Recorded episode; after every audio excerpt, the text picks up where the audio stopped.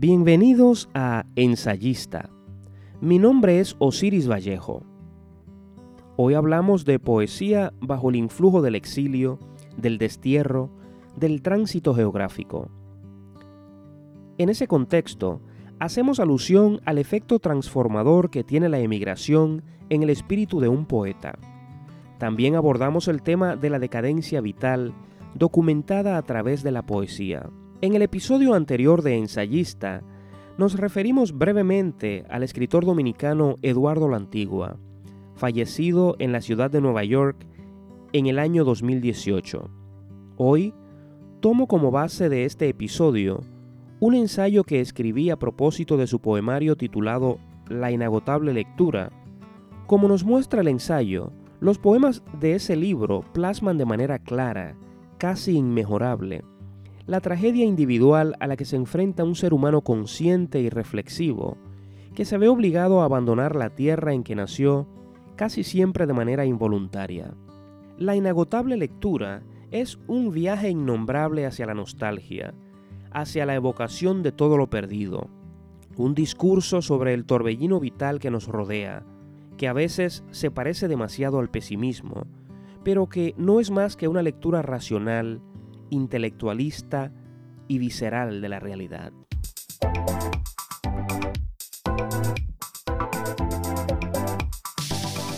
Cabalgar el mundo, dejarse llevar por el torbellino vital, recorrer la vida sin la manía peligrosa de llevarse constantemente el índice a la cien, tiene cierto encanto.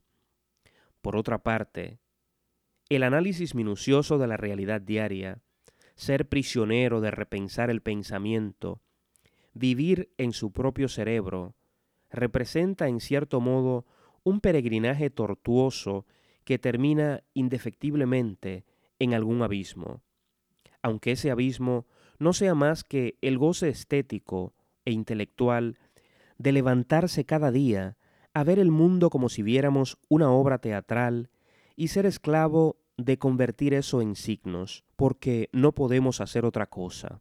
El ser que pasa por la vida viviendo simplemente, reproduciendo gestos, habitando todos los clichés conductuales que le vienen dictados por su entorno, disfruta de una felicidad que desconoce quien habita la acera de enfrente, quien no sabe vivir sin el porqué y el porqué. El escritor Eduardo Lantigua, narrador, ensayista y poeta, parece habitar el espacio inquietante de la pregunta perpetua, del culto a la razón sobre cualquier otra consideración. Una lectura rigurosa de su obra, y en este caso de su poesía, nos permite penetrar en ese mundo de dimensiones insospechadas que forma parte del universo intelectual del autor. Nos deja entender, además, el efecto catalizador que el destierro, el tránsito o salto geográfico, voluntario o no, tiene en la conciencia del intelectual, del poeta, y cómo la conciencia minuciosa de ese tránsito tiene rasgos claros de búsqueda y hallazgo angustiantes. Este proceso podemos detectarlo plenamente en el poemario La inagotable lectura.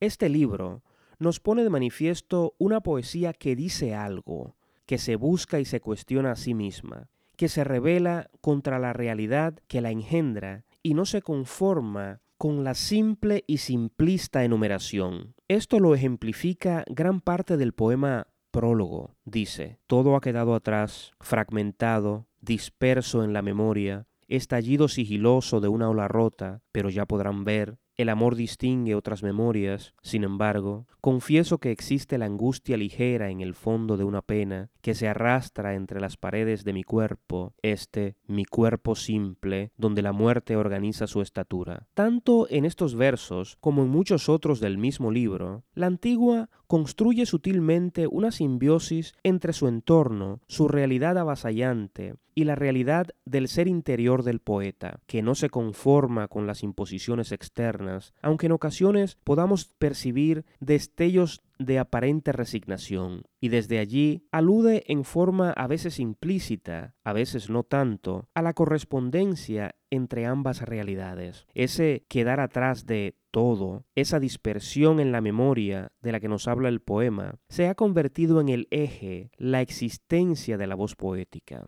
En este contexto hay muy poco, si acaso algo, que no pueda quedar explicado bajo el influjo del destierro, lo dejado atrás, lo hallado, lo perdido, lo que será, lo que pudo haber sido, en fin, que todo se mezcla hasta el punto de que el ser percibe esa realidad interior como una especie de cosa viva que se arrastra entre las paredes de mi cuerpo. Pero, volviendo al tema de la conciencia y el elucubrar incesante sobre la realidad, no debe escapársenos el hecho de que incluso el título del libro podría interpretarse como un testimonio alegórico de que la conciencia del poeta está inevitablemente alerta a todo y a todos, y que esa irreprimible actitud lo mantiene en un estado en que cada episodio exterior o interior le incita a una suerte de lectura o análisis que él percibe como inagotable, porque acaso lo es. Y en esa lectura inagotable y perpetua hay elementos esenciales del destierro que representan una constante discursiva en el universo de la antigua. Tal es el caso de temas como la soledad, el olvido, la indiferencia, la nada, entre otros. Y casi siempre se pone de manifiesto una suerte de visión pesimista del entorno. Claro, esta afirmación hay que tomarla con pinzas, pues debemos señalar ¿Quién lo duda? Que hay casos y contextos en que el pesimismo y el realismo se tornan indistinguibles. Podríamos aludir aquí a más de un ejemplo, pero el carácter casi axiomático de esta afirmación nos señala que basta con un solo. Se trata del caso del alemán Arthur Schopenhauer. Aunque a Schopenhauer se le etiqueta de filósofo pesimista y al leer toda o gran parte de su obra, en efecto, constatamos que se centra en el aspecto más desfavorable de las cosas, por ponerlo de la manera en que lo vierten los amigos de la Real Academia, pocos se atreverían a dudar el valor de verdad que tienen la mayor parte de las afirmaciones del filósofo alemán. En el caso que nos concierne, la poesía de la antigua Alguien podría arguir que la voz poética hace precisamente eso, fijar la vista en el aspecto más desfavorable de las cosas, en los matices trágicos del destierro. Pero no hay que dar muchas vueltas para comprender que su poesía se parece tanto a la realidad que a veces se confunde con ella. Por ejemplo, el tema de la soledad, que pervive en la poesía de la antigua, se comprende mejor si entendemos que el poeta se refiere a la ciudad de Nueva York, quienes hemos vivido en esa ciudad, podemos comprender a la perfección los versos que la asocian con la soledad.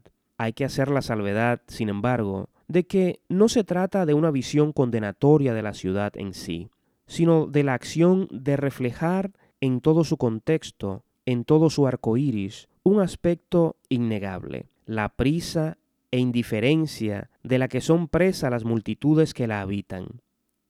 En mi caso, Nueva York es una ciudad a la que aprendí a amar a fuego lento, poco a poco, a sorbos, una ciudad de la que he salido y a la que acaso volveré algún día. A mi juicio, esto se parece en algo a la relación que el poeta Eduardo la Antigua tiene con la ciudad de Nueva York, que en cierto modo es su ciudad. Y así nos dice en uno de sus poemas, tengo que prevenirles antes de que les tienda un cerco la penumbra, antes de que el desprecio sea una coraza de ruinas que aturda el amor, la indulgencia, a que los ladridos del reloj remitan al espanto, antes que la ciudad desgarre de un zarpazo la delgada línea que me nombra. Inmediato a las horas, aparece la soledad en medio de la multitud las tiendas, los trenes con destino a ninguna parte, cercano, enredando nostalgias en la ficción de una ciudad tan solo de sus dueños. Uno de los elementos más destacables de estos versos, que también pertenecen al poema prólogo, es la idea de la soledad en medio de la multitud.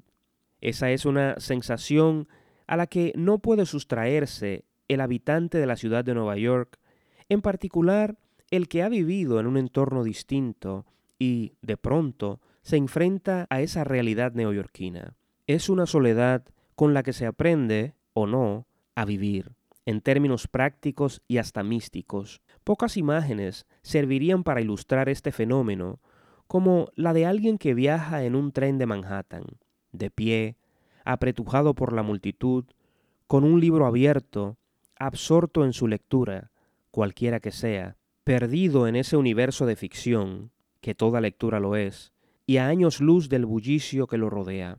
Es una destreza que se adquiere con los años. En este caso, hablamos de una soledad de ribetes enaltecedores, porque se trata de la lectura, pero esa soledad entre la multitud también se percibe en situaciones menos sublimes, con las que, de igual modo, afortunada o desafortunadamente, se aprende a vivir.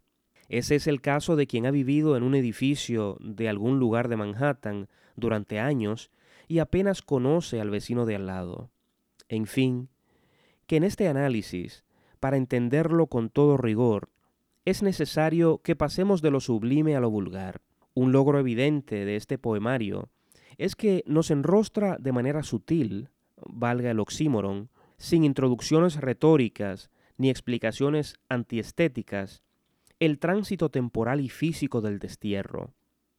Nos habla del torbellino vital de la ciudad que habita el poeta y del carácter disímil, aunque algo mistificado por el filtro de la nostalgia, de lo que se ha dejado atrás, retornando al realismo o al pesimismo del que ya hemos hablado, como si no hubiera otra ruta, otra salida, porque acaso tiene razón. Y, de nuevo, el poeta nos sumerge en la simbiosis de la realidad cotidiana y la experiencia de su ser interior. He aquí lo que nos dice en el poema Anciano, cuyo título es tal vez un dejo de resignación ante el fin y la decadencia inevitable a la que todos iremos a parar. Un anciano da de comer a las palomas en el parque y hace frío. Esta ciudad, donde tantas veces abro la ventana para escupir al mundo, aletea sigilosa como un enorme pájaro de piedra, aquí en el Bronx, pegadito al Yankee Stadium, en mi fosa húmeda, exhausto, sin poder descifrar signos que se aprovechan de amantes ciegos, arrojo este festín del cobarde que tiende al único destino. Pero en medio de todo el realismo o pesimismo, en el centro de todas las nostalgias, destellos de alegrías y elegías, a través de todo lo ganado y lo perdido, pervive el más intelectual e intelectualista de los gestos, la duda. De este modo, vemos al poeta poner en la balanza lo que es y lo que ha sido, y concluir en que lo único irrebatible es la incertidumbre. En el poema Mujer, por ejemplo, se pregunta, ¿qué había de cierto en nuestros miedos antiguos? Y esa interrogante nos abre la puerta a todo un universo conceptual que nos retrotrae a la génesis del viaje del poeta y de nuestro peregrinaje por los caminos de su conciencia. Esa interrogante podría engendrar, a su vez, una lista interminable de cuestionamientos. Por ejemplo, ¿qué habría sido de mí si no emigro? ¿Qué efecto ha tenido en mi ser el abandono de todo lo que fui y me rodeaba? ¿Es posible el retorno?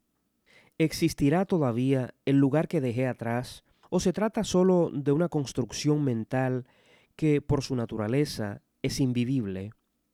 ¿A qué lugar pertenece el ser que soy ahora?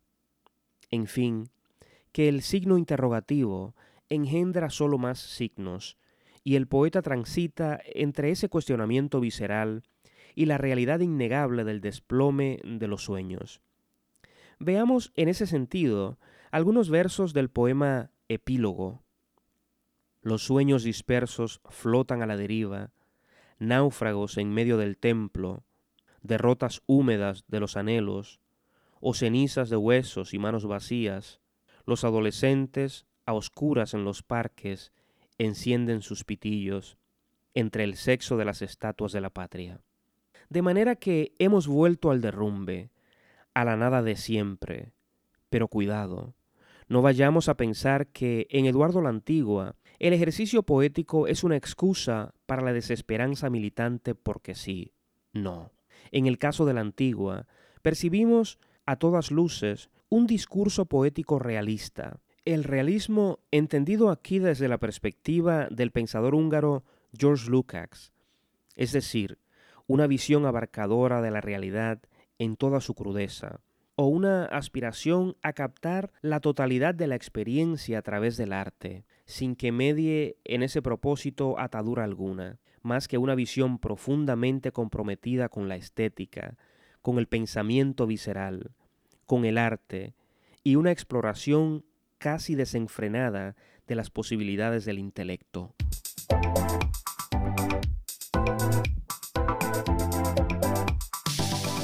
Hemos llegado al final del programa de hoy. Gracias por escucharnos.